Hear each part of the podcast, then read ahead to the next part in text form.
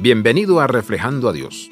Recuerdo el día que supe que estábamos esperando una niña. Tenía grandes planes para una pequeña niña. Habría hermosos vestidos, trenzas, casas de muñecas y princesas. Tendríamos mucha diversión juntos.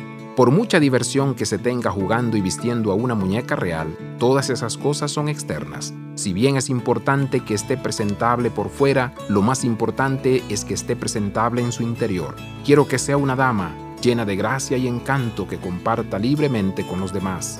Quiero que sus palabras y acciones sean dulces. Del mismo modo, Dios tiene el mismo deseo para cada uno de nosotros. Primera de Pedro 3 declara que nuestro adorno no debería de ser exagerado y ostentoso, sino el interno, el del corazón, en el incorruptible ornato de un espíritu afable y apacible que es de grande estima delante de Dios. Los encajes y las perlas son lindas, pero mi último deseo para mi pequeña dama es que sea como Cristo. Nuestro Padre Celestial desea lo mismo para todos y cada uno de nosotros de igual manera. Abraza la vida de santidad. Visita reflejandoadios.com.